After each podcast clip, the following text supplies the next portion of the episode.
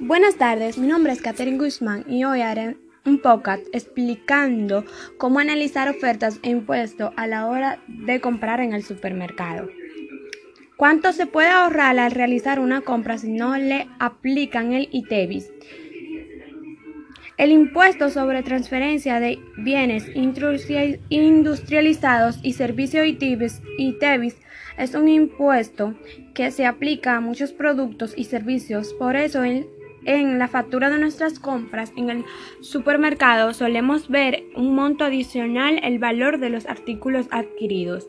Las ofertas de mercado o simplemente oferta es la cantidad de bienes y servicios que posee un vendedor oferente para vender a un precio y en un momento determinado.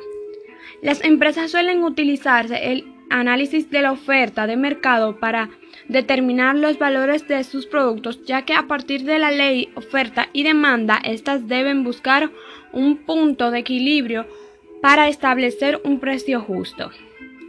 Factores y determinantes de la oferta. Los factores que determinan las ofertas de mercado son los siguientes.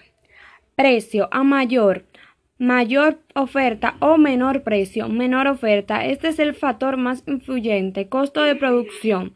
Los, costos, los costos que un negocio posee para la producción de determinado bien o servicio influyente directamente sobre su oferta de mercado.